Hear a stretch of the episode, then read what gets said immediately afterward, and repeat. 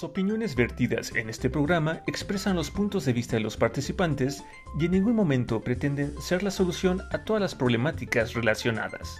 Queda a discreción de los escuchas el tomar sus propias decisiones.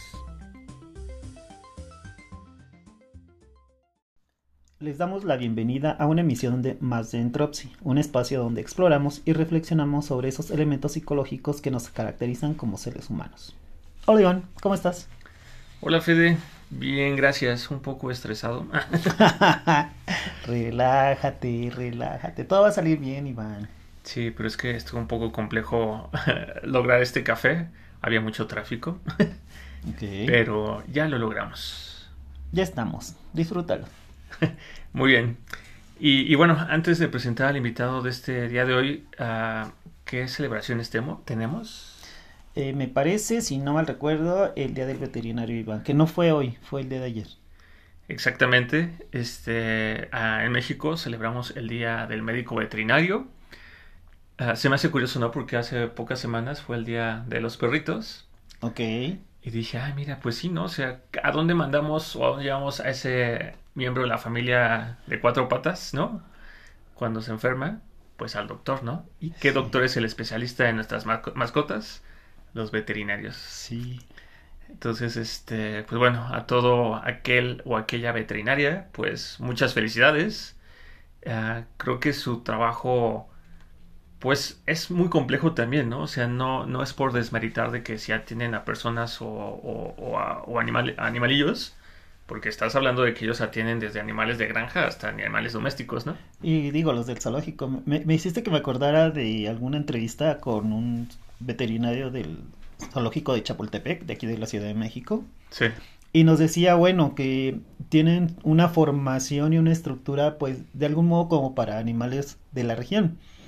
Pero en algún punto cuando tenían que aprender a manejar, no sé, elefantes o de este tipo de animales de grandes proporciones y otros hábitos y de otros lugares, pues que tenían que ir aprendiendo y reaprendiendo para dar la mejor de las atenciones. Yo en lo personal, este, sí le reconozco su día, pero además le reconozco toda su dedicación y preparación para poder dar este servicio. Sí, finalmente eh, creo que inclusive la UNAM tiene una escuela e instalaciones en Veracruz, que literal es un rancho gigantesco, donde son los mismos alumnos que hacen ahí sus prácticas quienes uh, generan diferentes productos, ¿no? Derivados, por ejemplo, de la leche. Quesos, este, natas, cremas. Entonces, o sea, uh, mucho de la industria alimenticia creo que tienen dentro de su personal médicos veterinarios, ¿no? Justamente para atender y cuidar a los animalitos. Y más hoy en día, ¿no? Que hoy en día está más ya esta conciencia de, evitar tampoco el maltrato injustificado en animales que quizás finalmente sean de consumo humano pero finalmente también ya hay, ¿no? Como más conciencia y quiero creer, ¿no? que detrás de todas las grandes empresas también hay como hay su batallón de médicos veterinarios, ¿no? Que están cuidando. Sí, sí, van. Pues felicidades en su día a todos los médicos veterinarios, mujeres, hombres, este, y mi reconocimiento y respeto para ellos. Exactamente. Y una vez uh, uh, dicha la fecha, es momento de empezar a, este café de Entropy, Fede, una vez más, ¿no? Es nuestro capítulo número 41. A todos los que nos escuchan, pues les recordamos que hoy vamos a cerrar el tema del estrés con nuestro invitado y uh, los invitamos cordialmente a escuchar los episodios 39 y 40, donde Federico y un servidor uh, ya hemos uh, compartido ¿no? las bases del estrés, Ah, hemos dicho lo que es el estrés, ah, la diferencia entre el distrés y el eustrés. Hemos hablado cómo el estrés afecta nuestro organismo, las enfermedades a las que desafortunadamente se ha asociado, ¿no? Y hemos también visto cómo el, estrés, ah, pues, forma parte natural de la vida, ¿no? Claro, y decíamos los tipos, ¿no? Que en una dosis baja puede dar un efecto positivo en la vida de nosotros y que a altos niveles generalmente tiene pues otros detonantes, ¿no? Sí, y en el caso del estrés también vimos que es un precursor de la ansiedad, ¿no?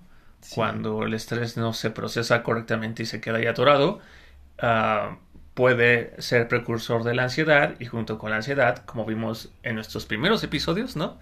Uno, dos y tres, uh, derivar en otro tipo de afectaciones que pues ah, a la larga pueden traer, consecuencias fuertes. Exacto. Entonces, sin más ni más, Fede, ¿te parece si le damos la bienvenida a nuestro, invitado? Sí, claro. Muy bien. Este, hola Sergio, ¿cómo estás? Hola, ¿qué tal? Muy buenas tardes, días, noches. Eh, la verdad me da muchísimo gusto estar por aquí, estar compartiendo con ustedes estos momentos. Y déjenme, me presento. Mi nombre es Sergio. He dedicado mi vida laboral básicamente y en forma principal al sector financiero. Ok. Em, ese sector financiero realmente uno podría decir, pues sí, uno trabaja, como fue, mi caso, en un banco, yo les podría decir, yo me enamoré de mi trabajo. y lo hice, y lo hice con mucho gusto. Yo le dediqué mi tiempo y mi esfuerzo a aprender lo que otros no quisieron hacer. Ok, digo, uh, muchas gracias. Ahora sí que Ah, creo que es el primer invitado que luego, luego también entra lleno, ¿verdad? El tema. sí, creo que yo creo una de dos, o el tema es muy familiar o tiene mucho que decirnos, pero a mí me encanta finalmente. Oye, Sergio, perdón, pero ¿cómo llegaste? Antes de entrar a otros temas, me nació esto, e-, eres de los pocos que dicen que les ha gustado su trabajo y esta parte del disfrute no es tan sencillo ni tan común de primera práctica. ¿Tú llegaste por iniciativa propia directo a este trabajo o fue incidental? ¿Cómo llegaste a tu primer trabajo en el banco? Ok, bueno, para eso tenemos que remontarnos un poquito, no mucho, hacia atrás. ¿Qué es lo que pasa?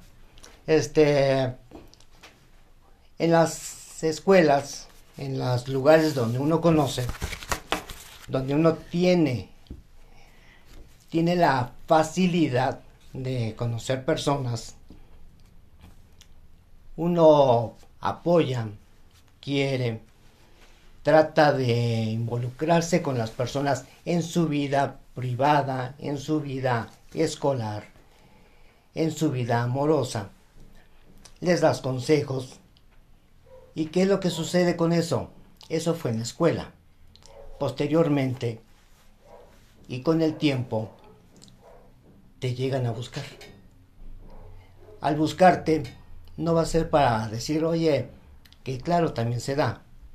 Te invito a tomar un café o vamos a tomar una copa, demás. No, yo creo que las principales formas de agradecer, cómo es uno en, en los principios de conocer a una persona, es que después te llaman para ver si quieres colaborar con ellos. En este caso, un amigo me, que era del CCH me llamó un día, oye, que supe que estás buscando trabajo. Digo, sí, así es. Dice, pues sabes que tengo la oportunidad de que puedas entrar a un banco. ¿Quieres? Claro que sí. Entonces, acepto.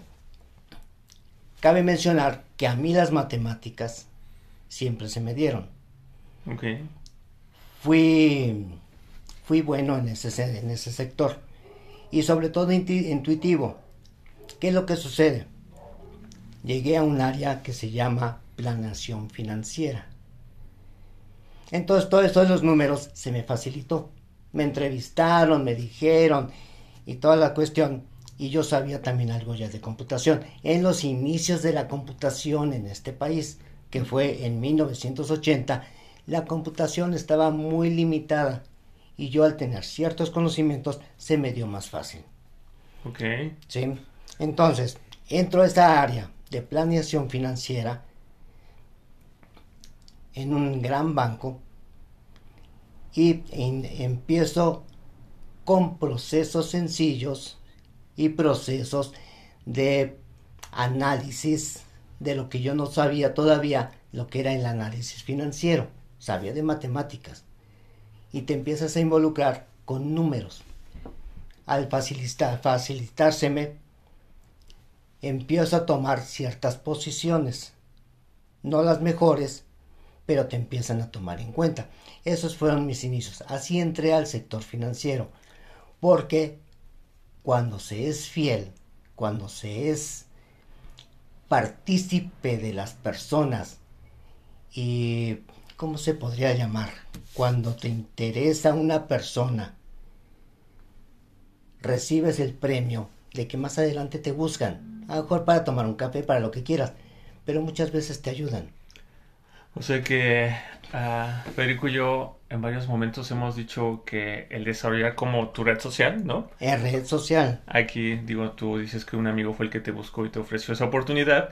Finalmente, no solamente uh, el desarrollar esa red puede ser que nos ayude en momentos críticos de nuestros procesos, ¿no? Hemos hablado mucho de tener esta red de apoyo para manejar el estrés, para manejar la ansiedad, para hacer frente a una crisis, etcétera. Pero aquí creo que Sergio nos comparte un punto muy importante que no hemos comentado, ¿no? Que es decir que esas redes sociales, esas amistades, la misma familia que logramos cosechar, ¿no? Así es. Al momento en que, pues, desde por mucho tiempo, de los inicios, como bien lo comenta Sergio, pues, nos interesamos por esa persona, puede ser o no que en algún punto pues haya algún intercambio que también nos a la larga nos, nos favorezca, ¿no? Y como dice, y finalmente en, el, en este panorama eh, entró un trabajo que correspondía con sus habilidades, es decir, él reconoció que le gustaba una de las áreas académicas y la, entra a este trabajo y la puede desarrollar. Yo creo que eso también alivia un poco la, la posibilidad de desarrollar altos niveles de estrés, ¿no, Iván? Sí, sí, bueno, y es que, o sea, justamente, ¿no? Aquí ya, Sergio, muchas gracias, ¿no? Sí. Por compartirnos cómo, cómo es que entras a este mundo uh, financiero. Uh, antes, cuando te presentaste, ¿no? Hablabas de que luego cuando las personas desafortunadamente no se desarrollan en un ambiente laboral donde les gusta, pueden desarrollar cierto nivel de estrés. Quizás para empezar a tomar un poco de material al respecto, o sea, me gustaría saber, tú ya dijiste, ¿no? bueno, tú desarrollaste tu carrera uh, profesional en los bancos, es algo que amaste y que sigues amando, pero la duda es en qué momento podrías decirnos que tú vivías estrés estando en el trabajo. ¿Cómo identificaste la primera ah, bueno. vez el estrés? Bueno, a ver, eso del estrés se vive desde siempre, desde siempre, no, no hay un momento que digas, ¿cuándo tuve el estrés? ¿Cuándo lo percibí? cuando a lo mejor no se puede ser consciente, pero desde cuándo yo te puedo decir, cuando comencé yo a sentir que realmente había estrés. Nos podemos remontar desde muy, muy temprana edad, la primaria. Con la primaria resulta, bueno, yo soy yo soy nacido en 1958. ¿Sí? Entonces, las, hace poquito hace poquito, las, los sistemas educativos eran muy diferentes a lo que hoy en día se, se vive, creo yo. Eh, las limitantes de los maestros, la apertura de los niños que no entiendo muchas veces, pero bueno, en mi caso, un maestro te podía regañar, te podía incluso hasta golpear. Okay. ¿Por qué? Porque no presentabas una tarea. Si llevabas, si llegabas sucio porque estuviste jugando y te ensuciaste la cara, te ponían a decir cochino. O porque llegaste tarde, a pesar de que no fuera tu culpa, simplemente porque hubo algo que tus papás te llevaron tarde a la escuela, te decían tortuga. Quiere decir, era una situación eh, pues yo la llamo formativa agresiva. ¿sí? En ese momento te das cuenta, pero más bien, lo vives, pero no te das cuenta que estás, estás viviendo un estrés en la escuela. Si te haces un chipote, como fue en mi caso, jugando, jugando en el patio, me hice un chipote en la cabeza, me caí, llega una maestra y me dice, le digo, maestra, vea, así por mugroso. Entonces, imagínate, imagínate, Iván, que a mí me dicen eso, yo creo que primero me pongo a llorar y los voy y lo acuso con mi mamá, primero. Pero qué estresante, ¿no? Que, que tuviera esta formación desde entonces. Digo, eh, me- nos queda claro cómo nos los comparte Sergio.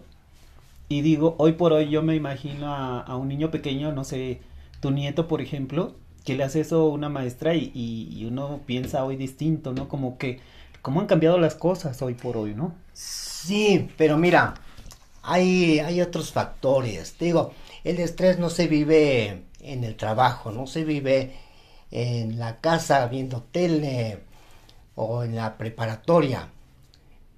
Yo me crié entre muchos primos. Tómese en cuenta que todos somos educado- educados desde el punto de vista machista de la, de la época. No hay que perder de- en cuenta una situación bien importante.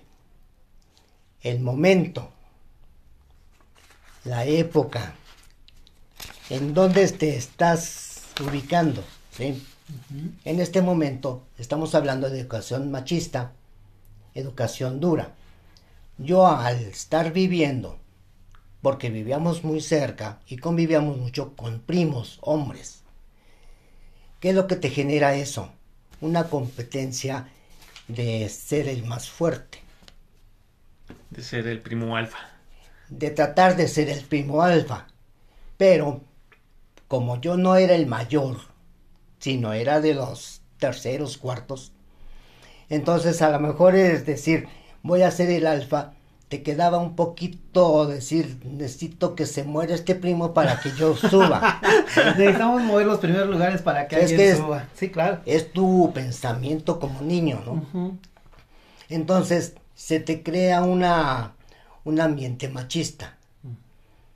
Si yo un maestro, como fue el caso, de que agarraba un maestro y de acuerdo a tu comportamiento del día, te agarraba una regla metálica y te pegaba en la mano.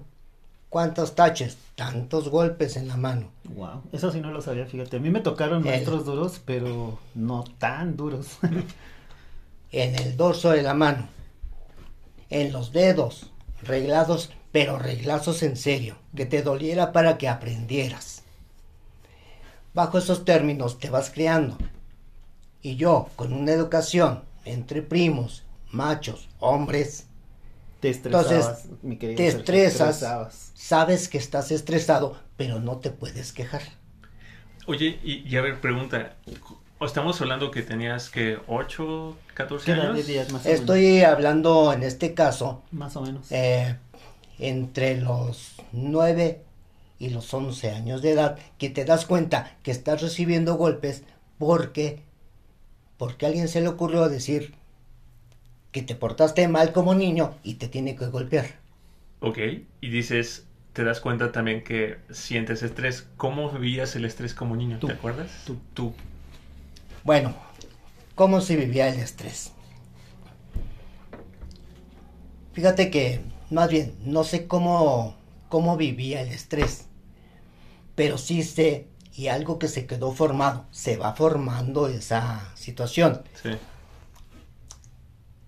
Te abocas a situaciones de decir, ¿cómo me olvido de esto?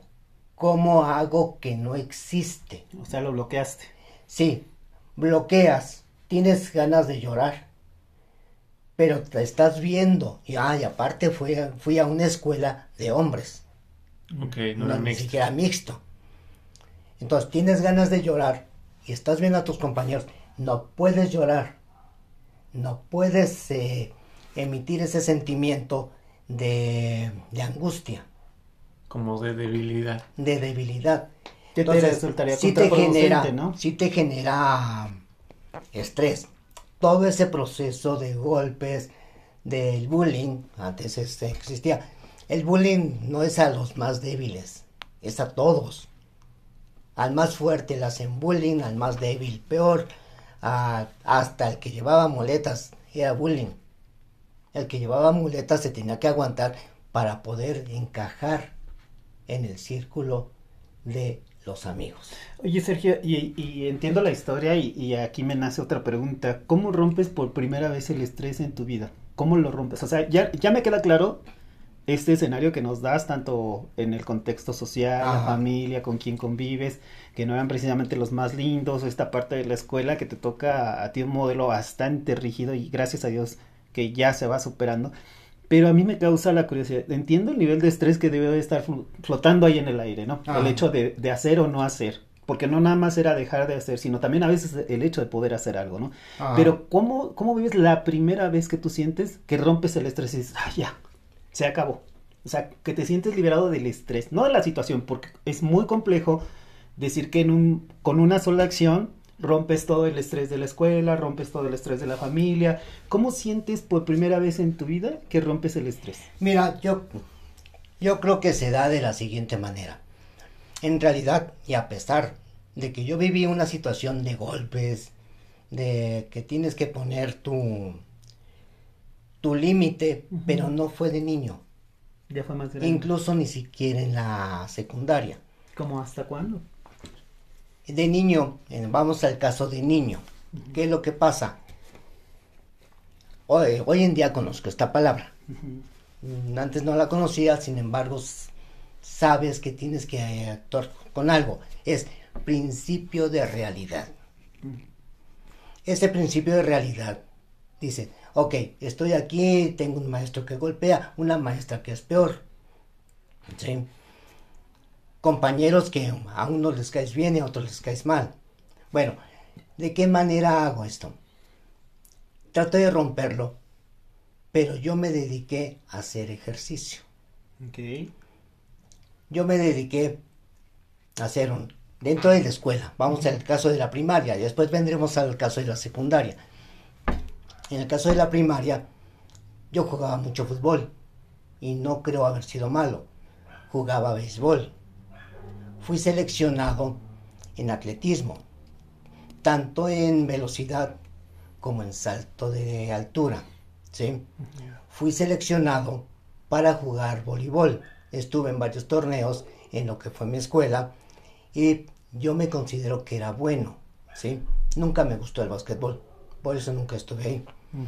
Pero sí me dediqué a hacer ejercicio y tratar de destacar en esa parte mis habilidades eh, físicas, vamos a llamarlo de esa manera, este, para tratar de romper esa, esa cosa de que te estás eh, sintiendo acosado por otros. Encuentro que tu recurso fue solucionar eh, los niveles de estrés con el ejercicio.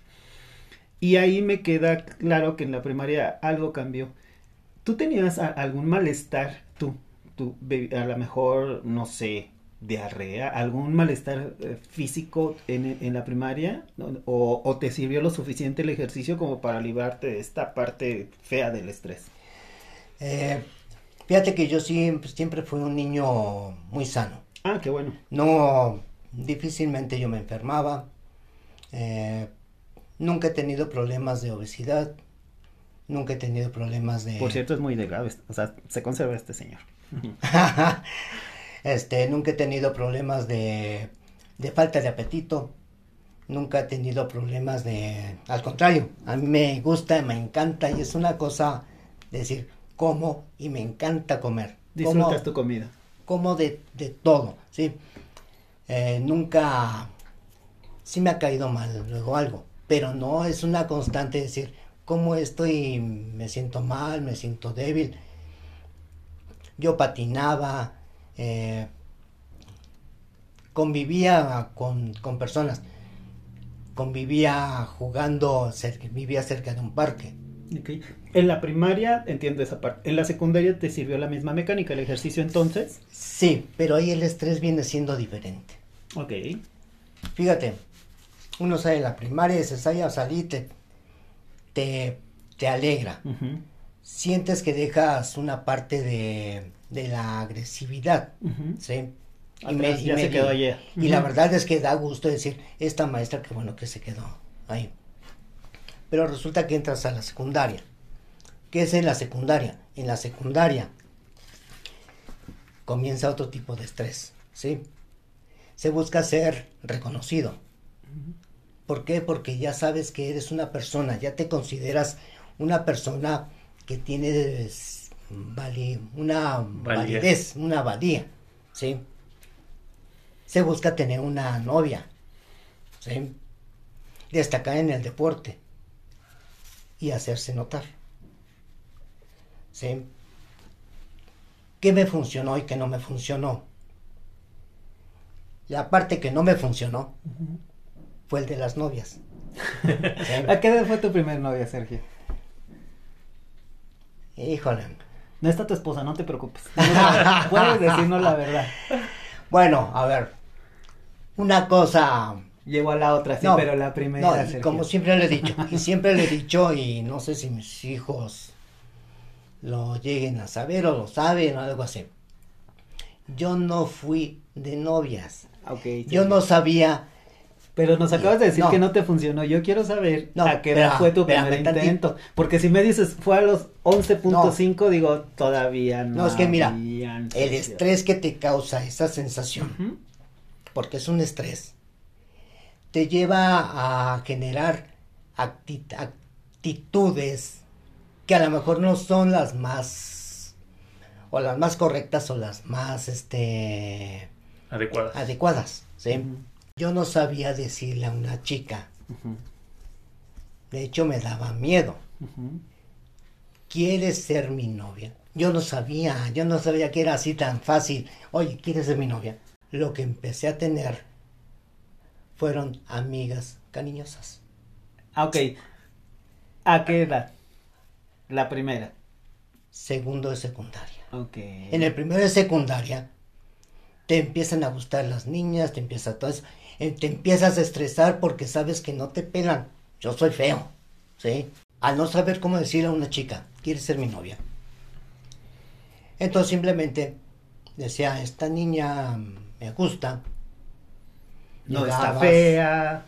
Pues estamos hablando de los setentas. Oye, ¿y entonces la primera novia a, qué edad fue? No, ya, ya. Mucho te pasaron muchos años decir, esta es mi novia. Ok.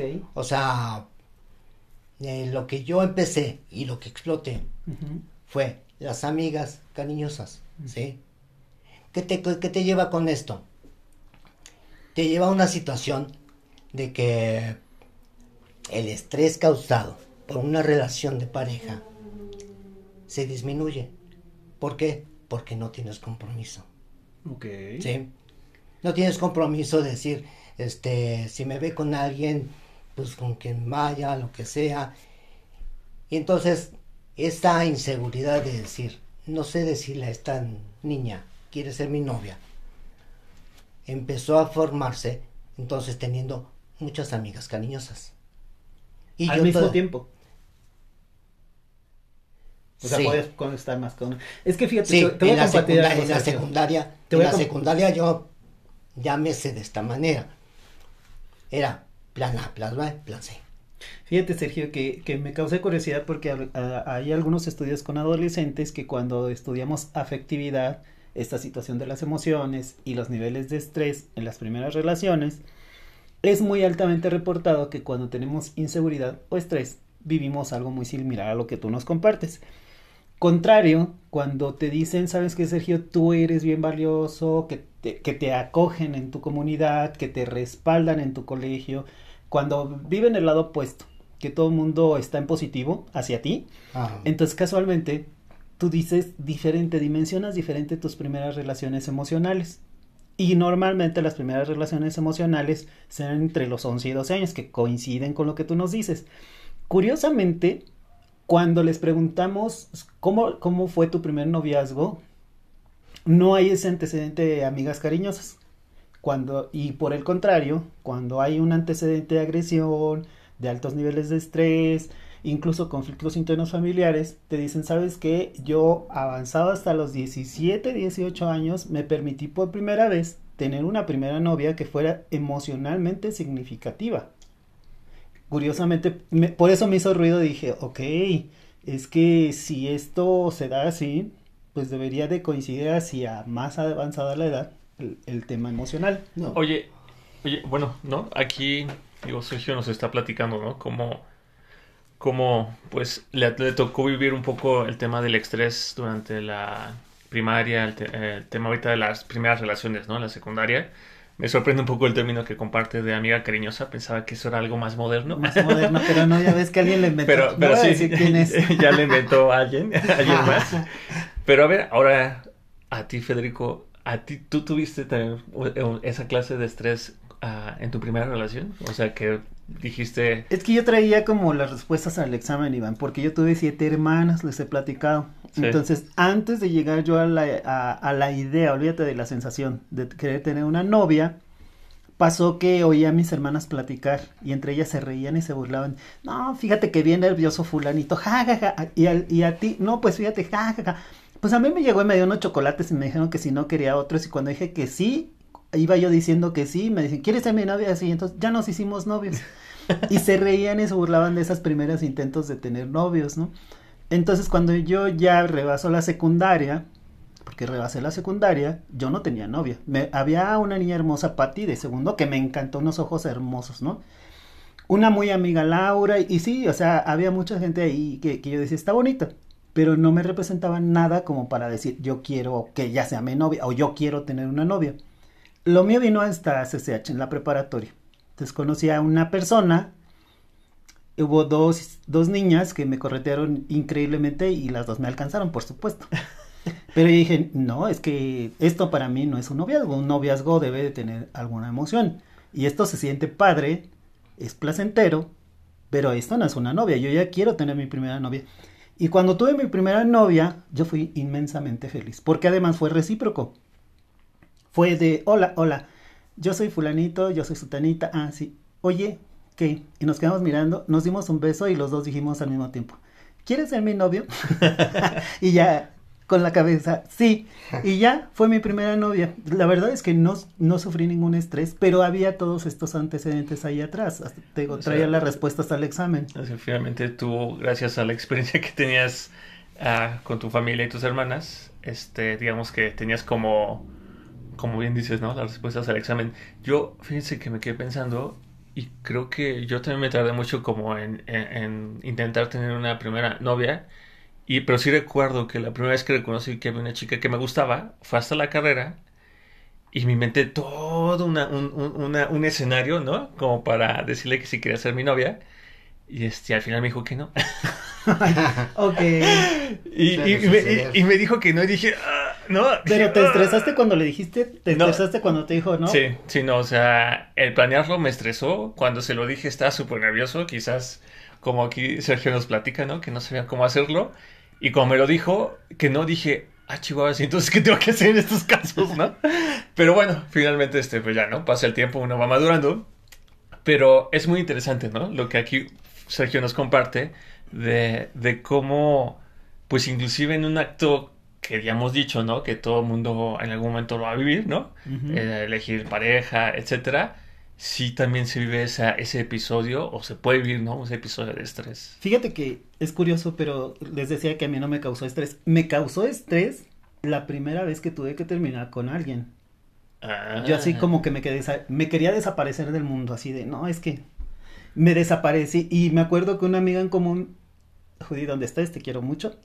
Me dijo, oye, ¿qué pasa? Y es que, ¿sabes que Es que fíjate que pasan muchas cosas y ya sabes, avientas todo lo que no le puedes decir a nadie y ahí está la mejor amiga y se lo sueltas, ¿no?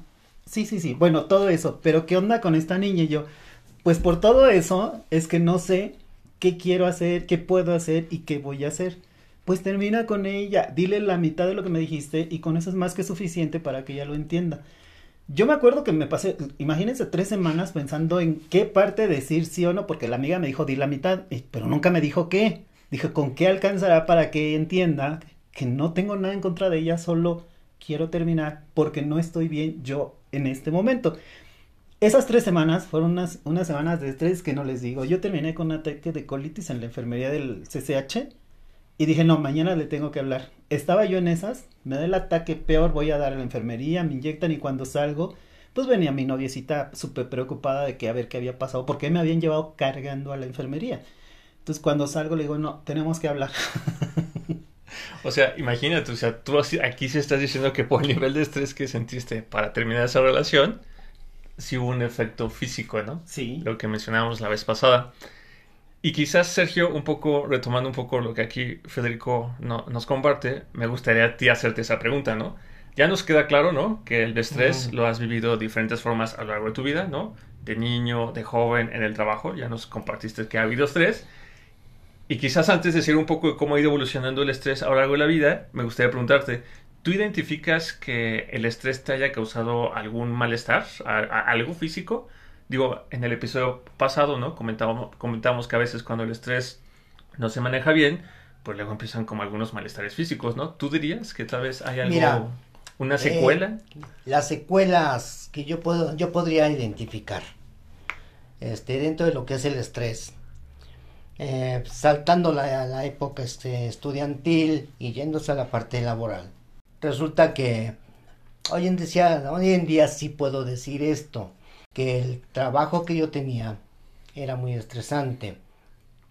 Eran, en su mayoría, eran trabajos dirigidos, si bien a mi jefe, era para estudios de alta dirección. Entonces, todo lo que uno hacía este, nada más los jefes empezaban a compaginar lo que tenían que hacer y se iban a, a las pláticas con los altos jefes del banco. Eso sí te genera cierto grado de estrés, muy, muy fuerte.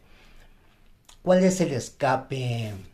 No quiero decir escape eh, mal vivido, sino un escape que todos en este caso la mayoría de la gente que yo conocí dentro de bancos, y no nada más el banco, porque ahí nos encontramos varios bancos, era irte a tomar la copa de vez en vez. Ok. Sí. No quiere decir que uno se vuelva alcohólico, pero sí uno se vuelve recurrente a las bebidas alcohólicas para relajar el ambiente. Y, y el hecho y de... el, y el cigarro. El cigarro es lo lo principal. Ok, cigarro y alcohol. Pero esos fueron los escapes. ¿Y en algún punto, por ejemplo, el, el, tomar esos escapes a ti te afectó físicamente? ¿Te causó algo? O, bueno, por ejemplo, hoy en día, ¿tomas o fumas? No, hoy no, no fumo. Es, es un hecho que no, no fumo. Ah, eh, ¿Y tomas? Mira, si te puedo decir que yo tengo una botellita de, de Bacardi añejo que me encanta me encanta ese, ese sabor que hay. Es esa bebida. Sí, puede haber algo más caro, pero lo que me gusta es ese, esa marca que dije. Muy bien. Sí. Yo, yo empecé a tomar y me empezó a generar ese gusto por ese sabor, ¿sí? Yo no salía corriendo a, a enojarme con la gente o demás. Este, con algún amigo, incluso jefes. Decían, ven Sergio, vamos para acá. Dije, pues ¿a dónde vamos? Me llevaban a la cantina. Fíjate que yo nunca he ido a una cantina, pues dicen que se come muy bien. Mira. Hay de botanas a botanas. Ah, sí, Me sí, sí, sí, sí, Mira, hay de botanas a botanas y de costo a costo, ¿sí? Y decir, pero lo más importante, en una cantina, donde te relajas, te sientes tranquilo, donde dices, a volar con el estrés. Es el ambiente que encuentres en un lugar. Si, si hay un cuate que es agresivo, que es, no sé, de acuerdo a su perfil, y se va a, la cantina de un Sambors, por barato que sea, o de un presidente Chapultepec, sí. sí, a lo mejor no se encuentra a gusto. A lo mejor necesita irse a algo más tendiente a la Roma o al centro. Ok. Yo aquí quiero retomar, espera, porque me está, nos está diciendo cuál puede ser el recurso y que le ayudó, pero la pregunta inicial era si has si ha vivido. Yo sé que no lo ha hecho, ah, pero ok. Ahí va, sí, que sí he tenido. Sí, el, el tomar eh, alcohol o, o fumar ¿a ti te causó algo físicamente? ¿Te enfermaste de algo? ¿O, o por qué hoy no fumas y no tomas? Ah, ok. Sí, partimos de. No fumo y sí llego a tomar, pero poco. de forma ocasional. una botellita me dura más de un año. Ok. Bebedor social. Entonces, este, pero lo que dije al principio, y eso sí lo, por lo menos creo vivir en ese contexto o en mi propia mentira, no lo sé, ¿sí? Ok.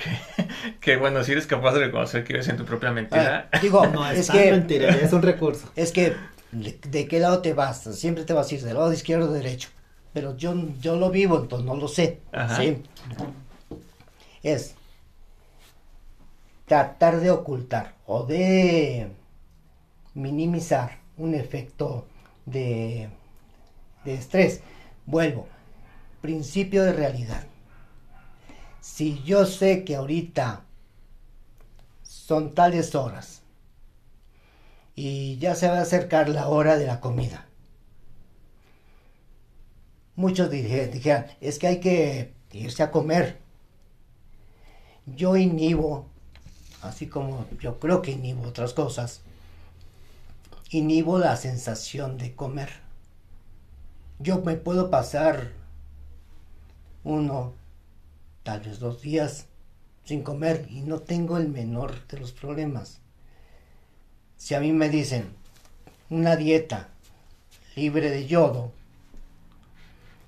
donde todo lo que existe de comida tiene yodo y tienes que limitar consumo de yodo, va a ser una comida, de- van a ser alimentos o a base de hambre. ¿Sí? Dices, "Ah, ok, entonces esto lo tengo que partir en tantas veces que son del día porque no me puedo pasar de estas mediciones. Yo como eso y muchos, con eso, sí, con esto, porque esto es lo que a mí me beneficia. ¿Sí? Entonces, puedo inhibir, puedo inhibir el comer, puedo inhibir el sueño. Hubo días y días y días en el que eh, llegaba temprano a trabajar, salía a las 11, al día siguiente me tenía que quedar a trabajar, ¿eh? toda la noche, y te sigues de corrido, y sales tarde, y al otro dos días después te tienes que volver a quedar, y tienes que tener el mismo rendimiento. Entonces, mentalmente inhibes lo que te puede perjudicar o lo que no te gusta. Entonces, creo yo que las partes precursoras del estrés fui en su momento capaz de inhibir. Hasta, creo yo, cuando me dieron las gracias en el último trabajo, en el 2010, dijeron, Sergio, muchas gracias, pero hasta aquí se acabó la cuerda. Salgo liquidado. Ya no había ni para dónde correr ni para dónde nada. ¿Qué es lo que sucede con eso? Yo creo que ahí fue donde perdí el control de inhibir las sensaciones que durante muchos años, muchos años, yo guardé y a lo mejor los fui echando en un costal dentro de mis capacidades de absorción. Salgo del banco y de repente me encuentro sin un tapete que me pueda proteger. Pasan cinco años después y me dicen, Sergio, resulta que tienes esta enfermedad. Ah, caray. ¿Y de qué me salió esta enfermedad? Pues muchos me dijeron, es que no, eres callado, por eso te salió. Ay, porque soy callado me da... Puedo decirle la enfermedad que tengo. Sí, sí, adelante lo que te gustas compartir. Yo tengo actualmente, más bien en el 2015, me detectan cáncer de tiroides. ¿Sí? Afortunadamente, les digo, afortunadamente, no es de esos cánceres que te invaden y te a los 15 días ya estás fuera de este de circulación, ¿sí? Y entonces le pregunto al doctor, bueno, ok, ya lo tengo. Tampoco me voy a panicar. Y creo que he demostrado que no me apanico. O sea, y así se lo platiqué a las personas que quiero. Este cáncer, esta enfermedad, pues sí necesito ver. Pero principio de principio de realidad la tengo.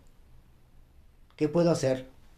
Pues no soy rico para irme a un hospital privado, pagar los grandes médicos, qué sé yo. Seguro social, esa es mi realidad. ¿Sí? Entonces, oiga doctor, ¿y esto cuándo empezó a darse? Dice, así como está usted, aproximadamente hace como 5 o 6 años. Ah, 5 o 6 años. Muy acorde a los últimos procesos de liquidación del lugar donde yo trabajaba. O sea, en ese momento, cuando se empezó a dar ya la, la salida inminente de, ese trabajo tan bonito que, que llevé, resulta que me dicen, 5 o 6 años. Ah, entonces, en ese momento cuando vi la pérdida, no sabía que se iba a perder.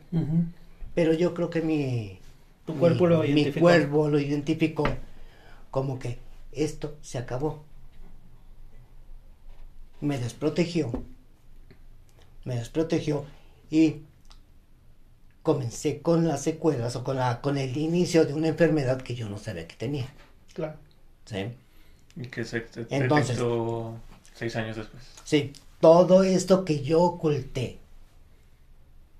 que minimicé, que eché al saco roto que traía este de no me interesa el estrés, el estrés me hace los mandados, tal cosa. Yo puedo con este y con más. Puedo con este y con más. Salió a flote. Yo creo que Pudo haber sido como un ataque cardíaco. Pudo haber sido como, este, ¿cómo se llama? Esa de la presión alta. Hipertensión. Hipertensión. Pudo haber sido muchas cosas, ¿sí? Pero se me reflejó en un estrés. Digo, en un cáncer. O sea, digo, aquí, digo, son varias cosas, ¿no? Por una parte, ah, pues ya es 2022, ¿no? Significa que entendemos que has sobrellevado esta enfermedad. Enhorabuena, ¿no? Esperamos que sigas adelante y que este, sigas ah, dando el frente. Sin embargo, aquí es muy interesante lo que nos compartes porque en su momento dijiste, para relajar el, nivel de estrés que se manejaba en el trabajo, pues estaba el alcohol y el cigarro, ¿no? En algún punto quiero entender que pues lo dejaste, ¿no? Ya no, o sea, nunca, no, no, no, no se convirtió como en una adicción, ¿no? Porque creo que eso es lo que pasa con muchas personas, o sea, se vuelve una conducta excesiva y entonces ya hablamos de un alcoholismo, ¿no? De un tabaquismo, que sin duda tiene consecuencias en el cuerpo, pero en tu caso, ahorita igual si nos platicas, este, lo, lo, no, lo dejaste, pero más bien lo que nos ahora nos estás platicando es que cuando se da este cierre de esta etapa laboral en este espacio que tenías, este, y después de años después se te da el diagnóstico del cáncer, dentro de la forma en que tú lo percibes, tú sí consideras que más bien fue ese estrés que estuviste conteniendo durante todos esos años, que quizás también se incentivó cuando terminas ese ciclo eh, laboral, que terminó generándote esta enfermedad? O sea, ¿tú sí lo concibes así? Yo sí concibo esa situación de de que toda esa fortaleza de guardado, que tenerse de ir compactando, compactando todo lo que todo lo que yo me tragaba. Todo ese estrés. El haber dado el aval para que corrieran a tres compañeros que estaban a mi cargo, estaban a mi servicio, pero que a mí, a mí, en la parte laboral, ya no me servían porque ellos no querían ya poner de su parte. Dice, ¿sabes qué? Pues tú tienes hijos, chicos, pero no me sirves. Adiós. Tú también tienes hijos, adolescentes, no me sirves. Adiós. O sea, esos tres casos yo creo que fueron los más duros que tuve. Lo demás era otra cosa, ¿no? Salidas tarde, lo que sea. Pero yo tomar decisiones que le costó mm, seguridad a otras personas es parte de las cosas que para mí me causaban mayor estrés. El no dormir, el no comer, muchas cosas, como que yo las puedo decir, sí es estresante, pero las pude soportar. Pero hay cosas que no dices, sí debió haber sido, haber cegado de su trabajo a personas porque a mí no me servían. Son cosas que son duras. Y, toda esa compactación, toda esa compactación del estrés que traes arrastrando en un saquito aquí en la espalda, cuando te liberan, ya no perteneces a esta institución. ¡Pum! Rompe.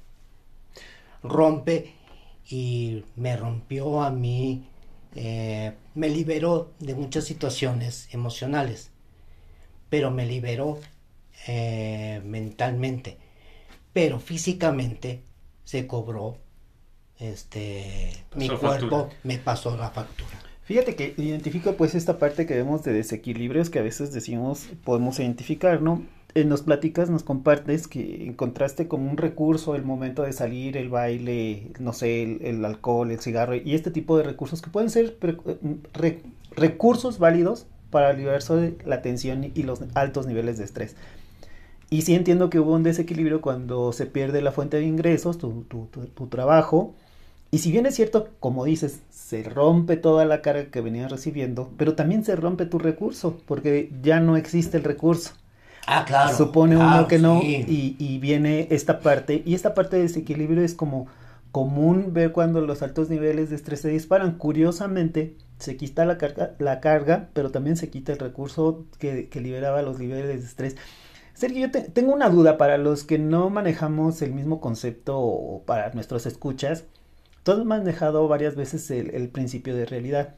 ¿A, ¿A, qué te refieres? Compártenos un poquito qué es para ti eso y este, compártenos qué es eso para que a todos nos quede más o menos la misma noción de lo que tú tienes. Pues sí, mira, esto es el principio de realidad. ¿A qué me refiero con esto?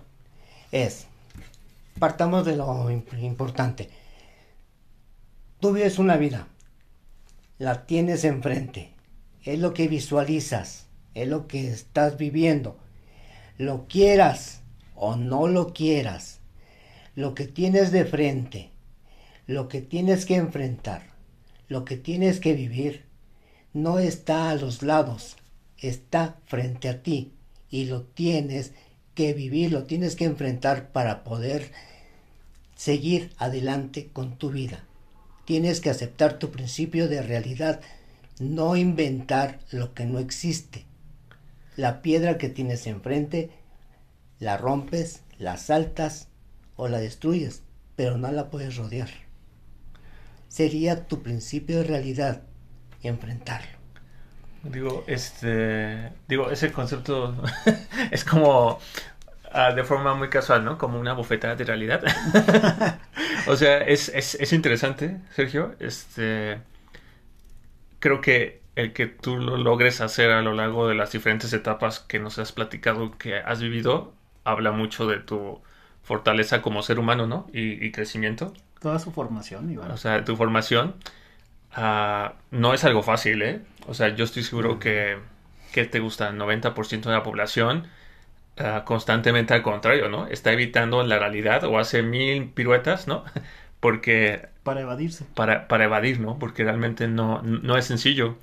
Este, ojalá que quien escucha esto, ¿no? Este, pues sea como, y, pues haya algo que tengan que trabajar, pues sea como esa, esa primer eh, gotita, ¿no? Esa idea que les permita reflexionar, ¿no? Sobre esas cosas que han evitado, pero que se tienen que hacer, ¿no? Finalmente, de eso a veces es la vida, ¿no? A veces la vida tiene momentos muy buenos, a veces tiene momentos no tan buenos, a veces estamos...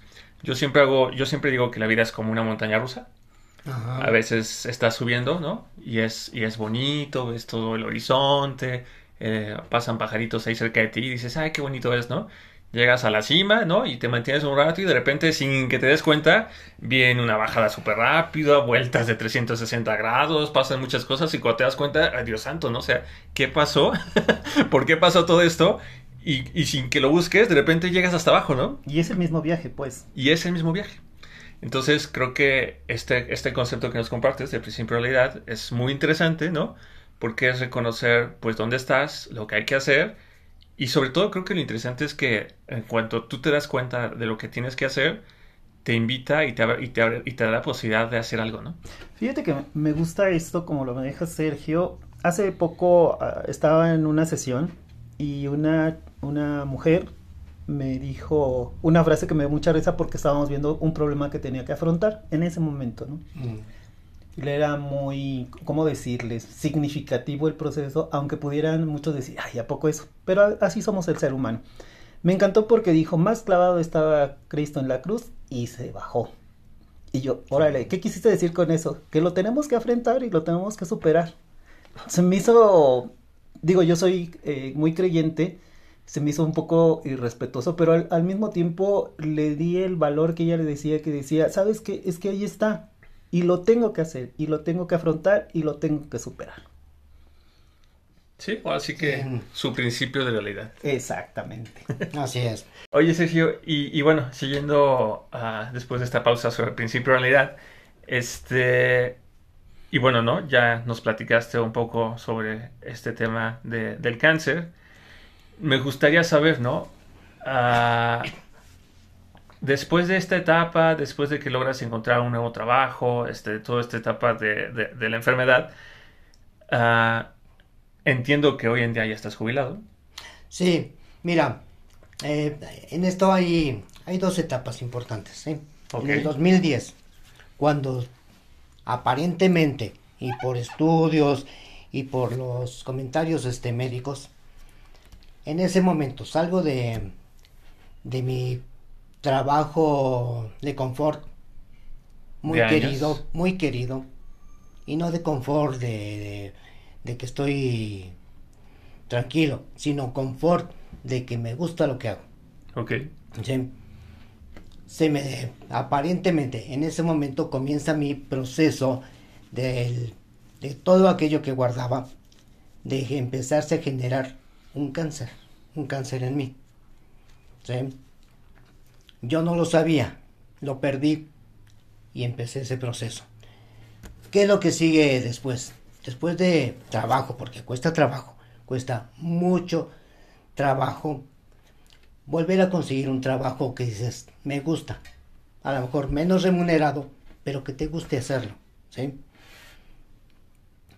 El que se queda sentado en su casa, pues no consigue nada. Conseguirá ver la tele, pero no va a conseguir algo que quiera, ¿sí? Entro a otra institución bancaria haciendo un trabajo que gusta. Termina ya mi proceso laboral y comienzo el proceso de jubilación. Ese proceso de jubilación, ¿qué es lo que, lo que me implica? Ah, ok, pues vas a ganar menos dinero por los porcentajes de jubilación, pero vas a estar más tranquilo. Mm, bueno, después de 40 años de trabajar, eso de la tranquilidad es relativa, ¿sí? Más bien, aseguras una cantidad de dinero para estar tranquilo.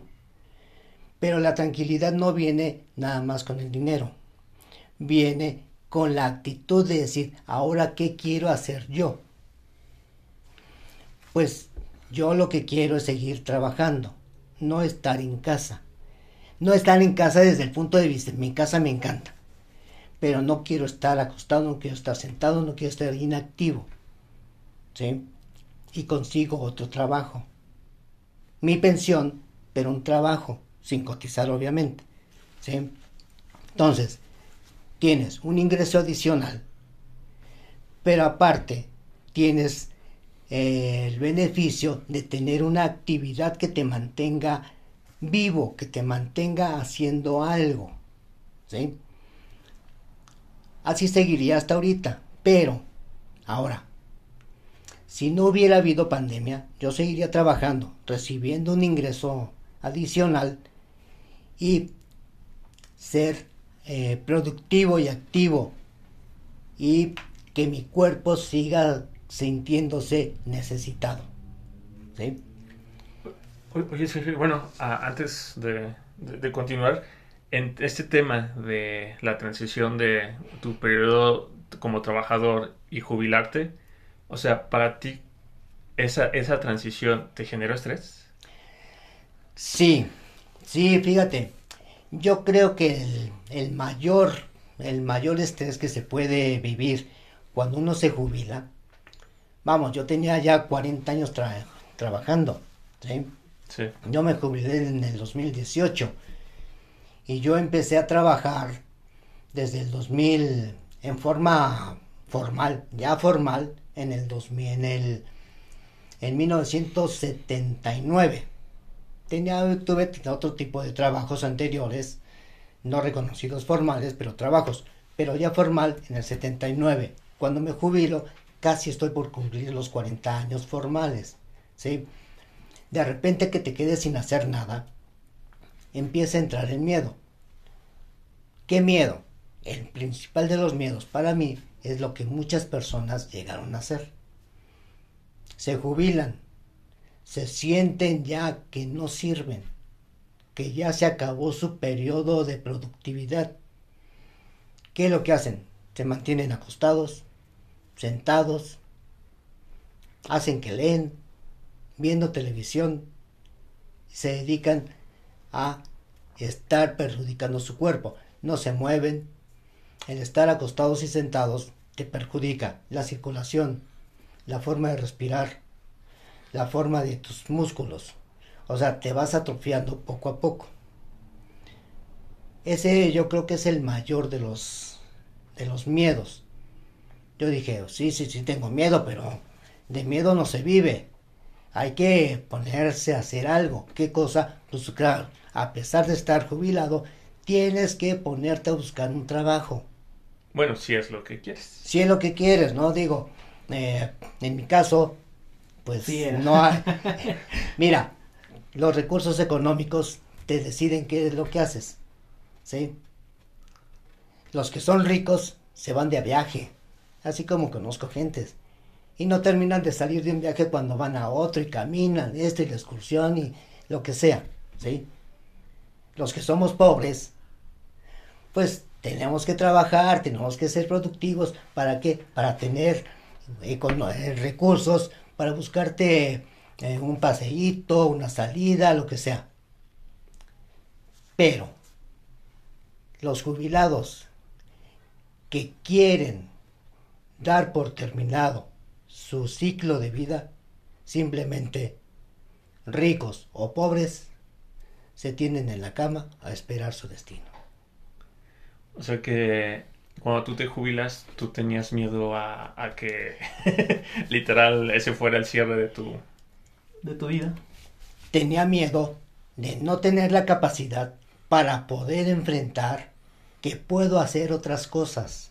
Oh. Si ya no en el sector financiero, vamos, yo llegué a ser empacador de una tienda comercial, comercial, ¿sí? quieran que no se saca buen dinero. Ok. Sí. Hay quienes se puede, hay quienes pueden vivir de eso y hay quienes viven de eso. ¿Sí? Se puede agarrar un taxi. Te puedes poner a vender en línea. Muchas cosas que te mantengan ocupado, ¿sí? Sin perder la cosa de que también tienes que ejercitar tu cuerpo. ¿Sí? Okay. ¿Qué es lo que pasa hoy en la pandemia? No puedo trabajar pero ¿qué es lo que hago para mantenerme ecuánime? Mira, con la pandemia me volví estresante eh, psicópata. A ver, explica eso porque eso se puede malinterpretar. Bueno, el estrés me llevó al, al grado de que la pandemia, todo, todo lo que hay aquí en la casa, todo lo que había eh, en el piso, todo lo lavaba. Todos los días limpiaba la casa, las escaleras, todo, la ventana, todo. Yo soy el único que salía a la calle. Salía a la calle, iba al, mercado, al mandado, lo que tuviera que hacer. Mi esposa estuvo aquí un año, diez meses, encerrada y no salía. ¿Por qué? Porque había un virus que nadie conoce. ¿Qué es lo que yo hacía? Salía aquí tantito a la esquina, me quitaba la ropa a la lavadora. Dentro de tu casa, ¿verdad, Sergio? Dentro de mi casa, no, sí. Porque tú dijiste, salía a la calle y me quitaba la ropa. Dije, Sergio. Dentro, dentro de la casa ya una vez, ¿sí? En el piso echar agua clorada, limpiarse los zapatos. Mis manos han tomado más alcohol en un año que yo en toda mi vida.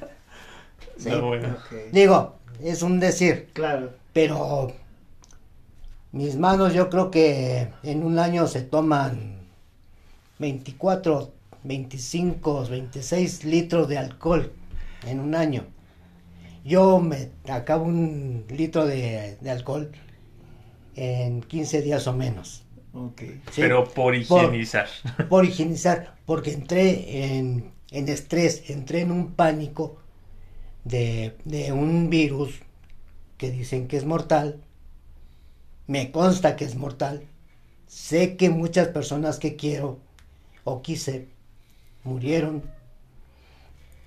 Eh, otros tantos me enteré nada más porque eran conocidos y yo no quería eso. ¿sí? Entonces, ¿A qué me dediqué? Que todo lo que había en la casa, todo me ponía a lavarlo. ¿Qué se puede decir? Terapia ocupacional. Se puede decir que es terapia ocupacional, pero motivado por un miedo, un medio que causa estrés. Y, y quizás aquí, Sergio, me gustaría nada más como hacer hincapié, Fede, de que o sea, lo que hemos hablado sobre el estrés es que el estrés se da cuando uno vive o experimenta una situación fuera de lo normal. Quizás el estrés que viste con la pandemia fue real las primeras semanas, los primeros días. Pero ya ahorita que inclusive tú dices, yo viví con pánico, ¿no? Porque había un virus mortal que no sabíamos por dónde llegaba y tenía miedo que le pasara, me pasara algo a mí o a mi, a mi esposa. Este, ahí ya no estamos hablando de estrés, ¿no? Sino ya estamos hablando de ansiedad, que, que, que, se incrementó y creció a un nivel de ah, pánico. O sea, tú lo acabas de decir, yo vivía con pánico, ¿no? Y vivo. Y vives con pánico, ¿no? Entonces, ahí lo que te podemos decir es que la diferencia entre la ansiedad y el estrés es que el estrés parte de algo que estás viviendo, ¿no?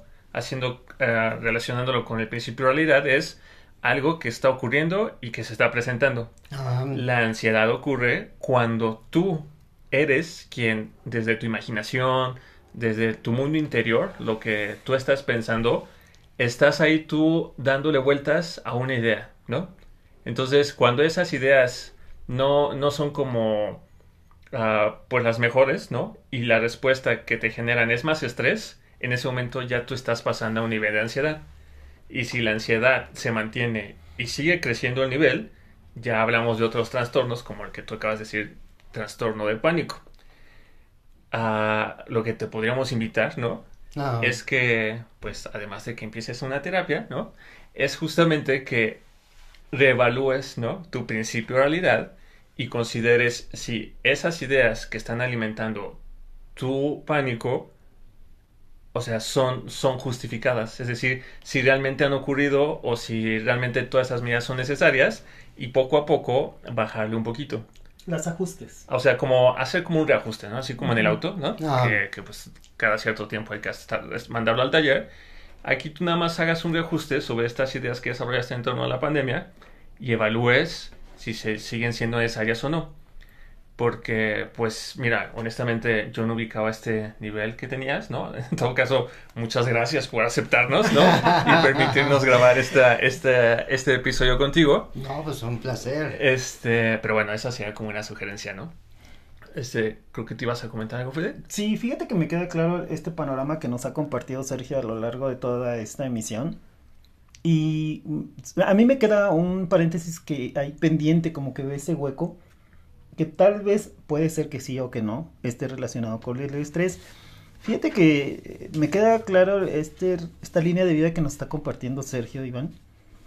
Y esta parte del estrés al, punto de la jubilación.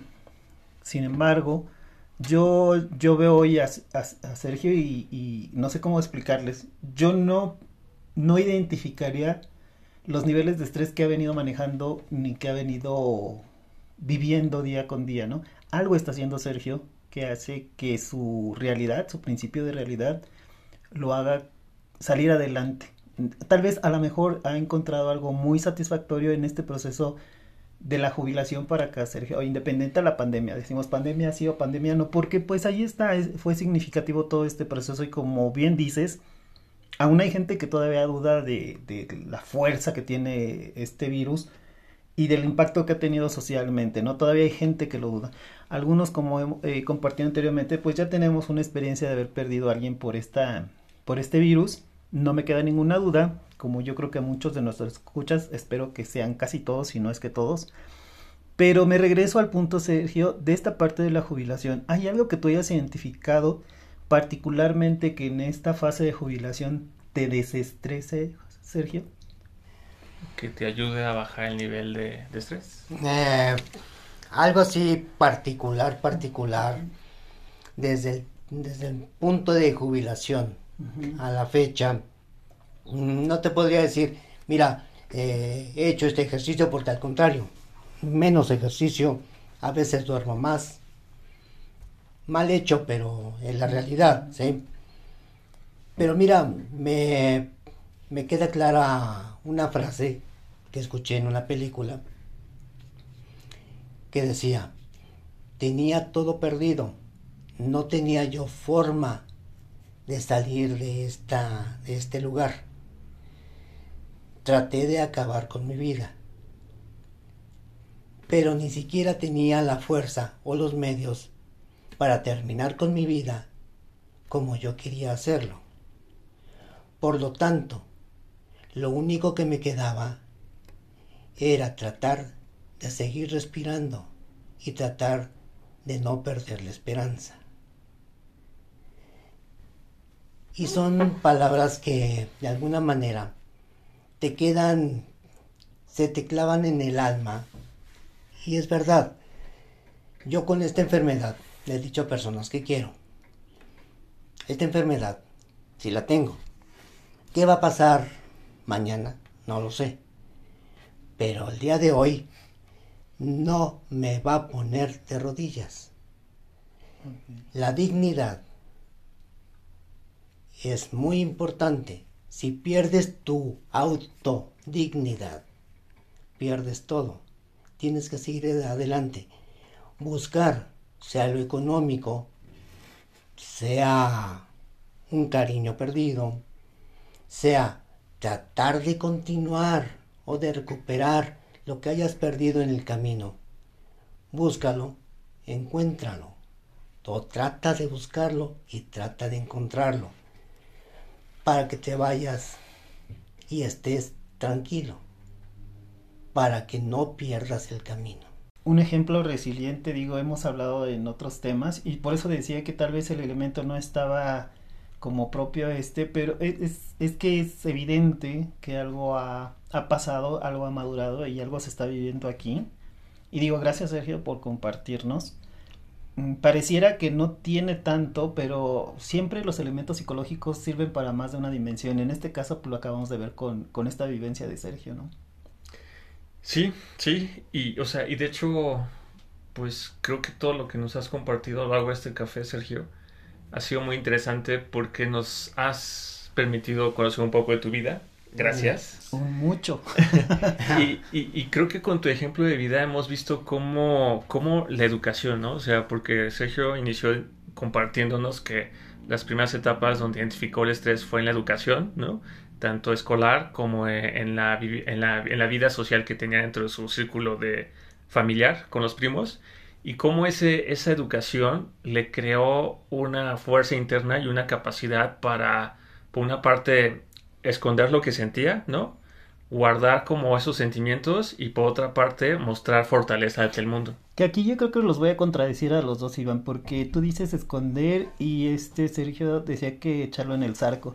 Yo creo que se hizo adaptable, Iván, porque cuando lo escondemos o solo lo cargamos hay, hay una manifestación de salida, algo nos repercute ahí adentro. Y lo que nos están compartiendo hasta ahorita es que no hubo algo que lo golpeara. Entonces fue una adaptabilidad, un elemento resiliente que él desarrolló, que efectivamente como todos esos elementos al momento de carecer del medio, que es cuando pierde el trabajo, hay un cambio, hay una crisis y cambia de un modelo a otro. Y este cambio del modelo, bueno, le pegó en su salud, le pegó en su economía y ahora que nos habla con tanto cariño de ese trabajo que le dio mucho desgaste, que le dio mucho estrés, que le significó mucho, esta crisis lo hace vivir una nueva etapa, que es la puerta para la jubilación. Y hoy que lo veo digo, pues felicidades porque llegó, felicidades porque dio las batallas, qué bueno que vas ganando estas, estas batallas de salud, Sergio. Y yo creo que, que lo que nos queda de vida es precisamente esto que estás haciendo, ¿no? Rescatar nuestra dignidad, vivir nuestra vida y vivir bien todos los días. Sí, sí, y, bueno, y complementando lo que dice, lo que compartes, ¿no? Y esta otra visión de la forma en que Sergio aprendió a hacer frente al estrés, es también ese ejemplo que nos deja de cómo ha ido haciendo frente a las crisis que ha tenido, ¿no? Claro. Y cómo el resultado de esas crisis es este principio de realidad que nos compartió, ¿no? Donde en algún punto uh, pues Sergio reconoce que le guste o no le guste, ah, sea lindo o no sea linda la experiencia que, se le viene encima, la tiene que atender. Está enfrente, es real y la tiene que y, y atender. Y esa es una forma de hacer frente, frente a una crisis, ¿no? En su momento ya hablamos sobre el afrontamiento de, en crisis. Entonces, créeme que creo que todo lo que nos has podido compartir eh, en, estos, en este café Ah, nos, nos, dejas mucho, digo, ya nos dejaste con esta enseñanza del principio de realidad. Y, y, creo que a todos nuestros escuchas también muchas de las cosas que compartes, ¿no? Este, les podrán servir. No sé qué les parezca, ¿no? Pero ir, para irnos como perfilando hacia el cierre, claro. Ah, me gustaría ah, saber, ¿no? Y, y, y, como cerrar con broche de oro este tema del estrés, es qué les podríamos dejar de tarea o qué idea le podríamos dar a nuestro auditorio de tal forma que este, de aquí a los siguientes episodios donde volvamos a retomar un poco el tema, este, puedan, puedan trabajar, ¿no? ¿Algún consejo que puedan poner en práctica? ¿Qué, qué nos podrías decir, Sergio? Para... Bueno, eh, una, una situación que yo podría comentarles es que en todo, en todo se vive el estrés. Lo único que sí es que cuando se vive en estrés, tomar en cuenta que uno es el que vive estresado, que las personas que están alrededor de uno no necesariamente tienen que estar viviendo nuestros problemas. Son personas que posiblemente nos puedan ayudar. Y por muy estresados que nos sintamos, no separarse de estas personas, no ofenderlas y tratar de, de, buscar lo mejor de esas personas que están a nuestro alrededor para tratar de agarrarnos de algo y salir adelante. El estrés no sale solo. Tienes que estar acompañado o agarrado con alguien o con puede ser una persona, un objeto, un algo, un libro, una forma de pensar. ¿sí? Si tú te sueltas, te vas al vacío. Y si te vas al vacío, vas a entrar en un proceso como el que yo llegué a estar, ¿sí? La ansiedad. Y si entras a la ansiedad, puedes caer en la depresión. Y la depresión es más difícil de poder salir porque necesitarías una ayuda ya no nada más de comprensión y de tratar de buscar una salida, sino ya tendrías que tener incluso medicación para poder controlar algo que pudiste haber controlado si no haces lo necesario para salir con tus propios medios. Ok, o sea, Si me, permite resumir, diría quizás mantener esa red, red de apoyo, ¿no? O sea, mantenerse cerca y, y pues comunicarlo, ¿no? Sí, comunicarlo para que la gente te pueda apoyar. Muy bien, gracias. ¿Y tú, Fede? ¿Qué nos podrías Fíjate que me voy un poquito a, cuando empezamos a describir esta situación de estrés y que decíamos que se podía presentar eh, conforme al término de un proceso y la complicación para el reajuste del proceso siguiente, donde a veces los recursos no están, donde la respuesta de siempre no se puede realizar, presentar u obtener. Y entonces e, existe este, esta crisis entre los procesos, el cambio, la modificación. Y yo les diría que eh, el ejercicio a realizar sea precisamente ser eh, más adaptables, ejercitar la adaptabilidad. Si ya se acabó algo, ya no hay nada más, hay que buscar la nueva versión de hacer algo. Si ya no tienes, si ya no vas a tener, pues tienes que pensar en qué otro recurso vas a tener. Si estás cerrando un proceso de vida, una relación, y ya no va a ser, bueno, dar el siguiente paso y seguir caminando, adaptarnos al, a la siguiente etapa, al siguiente proceso, los otros elementos, si ya no hay más de eso que veníamos teniendo y era tan lógico y tan natural, adaptarnos, hacer ejercicios de adaptabilidad, Iván. Muy bien. Y, y quizás, nada más complementando esa idea que dices, Fede, yo diría, bueno, al menos esa es una idea que yo tengo, no sé si sea muy infantil o mágica, pero siempre pienso, ¿no? Que si algo que nosotros queríamos o nos gustaba, por una razón está terminando, pues debe ser por alguna razón del universo, ¿no? Pero pues quedémonos en la, con la idea y la confianza de que llegarán más oportunidades, ¿no? Hiciste que me acordara de un meme, Iván, cuando dice esta parte que Dios le da las batallas más fuertes a sus guerreros y, aparece en el siguiente meme. Dios ya darle a otra batalla porque este, este guerrero ya se te cansó. ok, digo, muy buena, muy, muy buena idea. Y, bueno, y de mi parte, a todos los que nos escuchan, ah, quizás la idea que les podría compartir para hacer este tema es que no olvidar, ¿no? Que somos un todo, ¿no? Este, el estrés finalmente es una respuesta que tenemos ante los estímulos de la vida y qué tan fuerte o cómo sea esa respuesta que tengamos o qué tan resistentes sea nuestro organismo para hacer a sacar de forma victoriosa esa experiencia va a depender también de, de, cómo tengamos nuestro cuerpo. Entonces, una forma que nos puede ayudar justamente a mantener nuestro cuerpo sano y fuerte es la forma en que nos alimentamos, ¿no? Entonces, una, un, punto muy importante es, pues, escuchar, ¿no? Y, tratar de, en la medida de lo posible, mantener como una nutrición adecuada.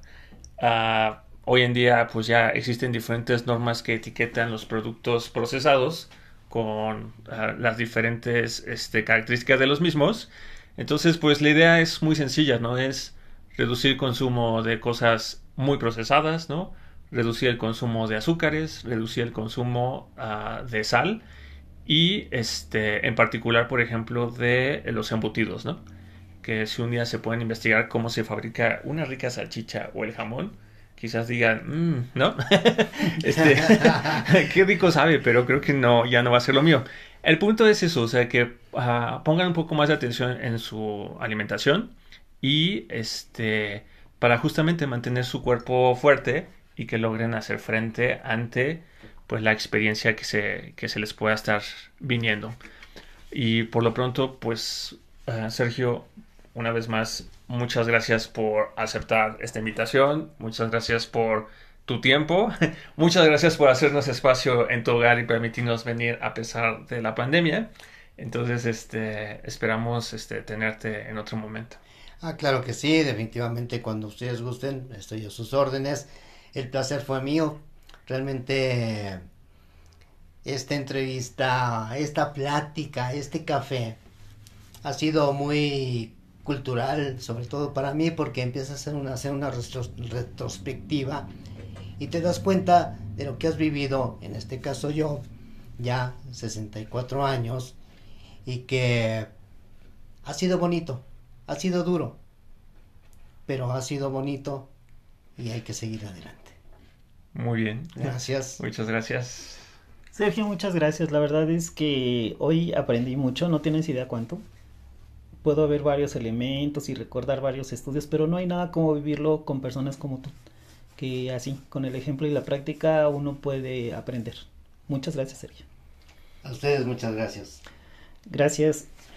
Bueno, y así finalizamos esta emisión llena de ideas y comentarios propios y de diferentes líneas de investigación, confiando que en casa ayudarán a crear una nueva forma de conocimiento propio que les ayude en la etapa en la que se encuentren. Agradecemos que nos sigan y esperamos sus comentarios, sugerencias y agradecimientos en nuestro sitio de Facebook. En Instagram. Y que nos escuchen por Anchor, Spotify, Apple Podcast, Google Podcast y YouTube. Hasta luego. Hasta la próxima.